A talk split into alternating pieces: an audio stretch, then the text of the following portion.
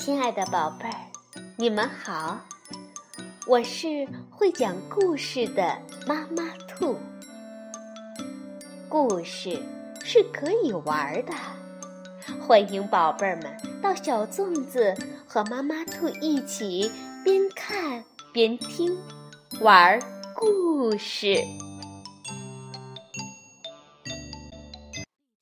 宝贝儿，晚上好，欢迎收听。妈妈兔的花样故事，春天来了，你一定听到小鸟在唱歌了吧？可是我们今天呢，要讲的却是一只不会唱歌的小鸟，是由启发童书出版的，日本的喜多村惠文图，翻译柳样，北京联合出版公司出版。不会唱歌的小鸟。春天来了，漫长又寂静的冬天过去了，属于音乐的时刻终于来临。小鸟伊格尔很兴奋，对他来说，春天就是歌唱的季节。他等不及唱出生命中的第一首歌，于是清晨大合唱一开始，伊格尔就加入了，张开嘴巴唱了起来。但是，哦，真糟糕！一只小鸟抱怨着：“谁毁了我们的大合唱？”另一只也问道。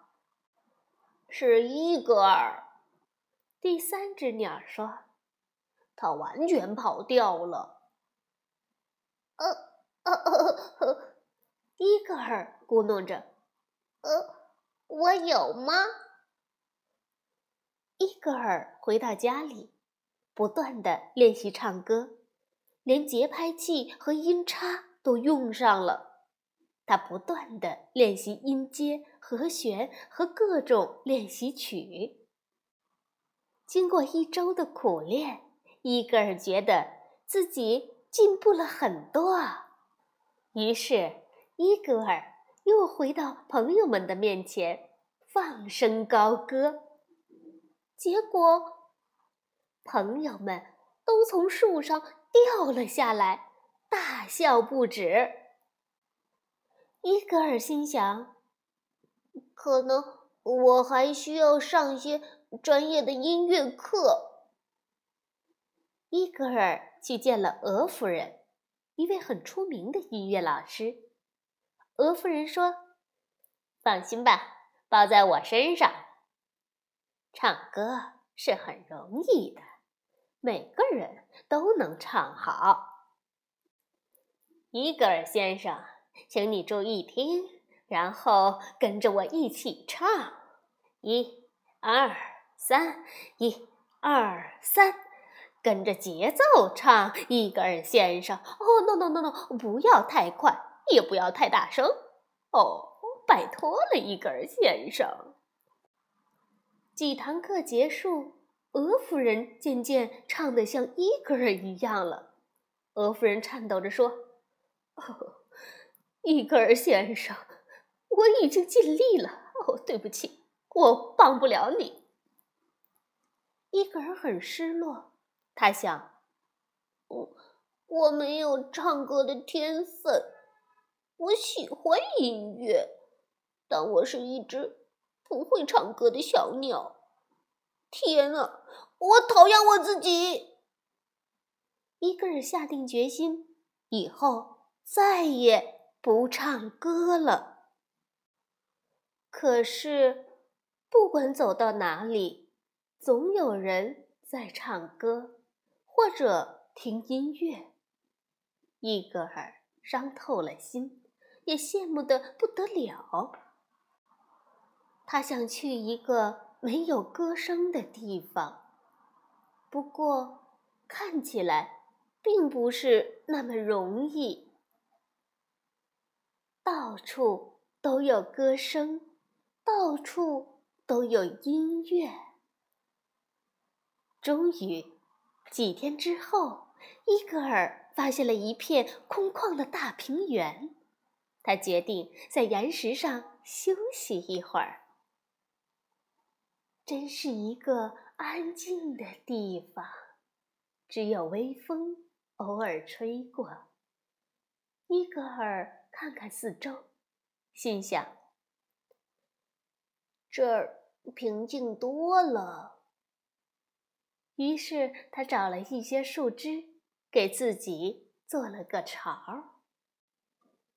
一天傍晚，伊格尔坐在鸟巢里，看到太阳落山，整个天空变成一片绯红色，实在太美了。伊格尔不知道自己应该开心还是难过。突然，他很想唱歌。他望了望四周，确定这儿没有别人，就唱了起来。伊格尔唱个不停。他唱歌时，觉得歌声就像波浪一样，在傍晚的天空荡漾。伊格尔很开心，也很自在。这时，岩石动了起来，并且开口说话：“哦，多么美妙的歌声啊！”原来这不是一块岩石，而是一只巨鸟。伊格尔吃惊地说：“呃，可是我我不会唱歌。”哦。哦，恰恰相反，巨鸟欢呼起来。你的歌声很独特，让我从长眠中醒来。我也想唱歌，这可是几百年来的头一次呢。请让我加入吧，我们来个二重唱。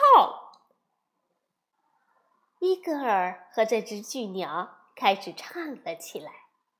他们就这样不停地唱啊唱，美妙愉快的歌声充满了整个天空。直到天亮了，他们才停止唱歌。巨鸟说：“棒极了，是不是？”对了，我叫杜杜，我能知道你是谁吗？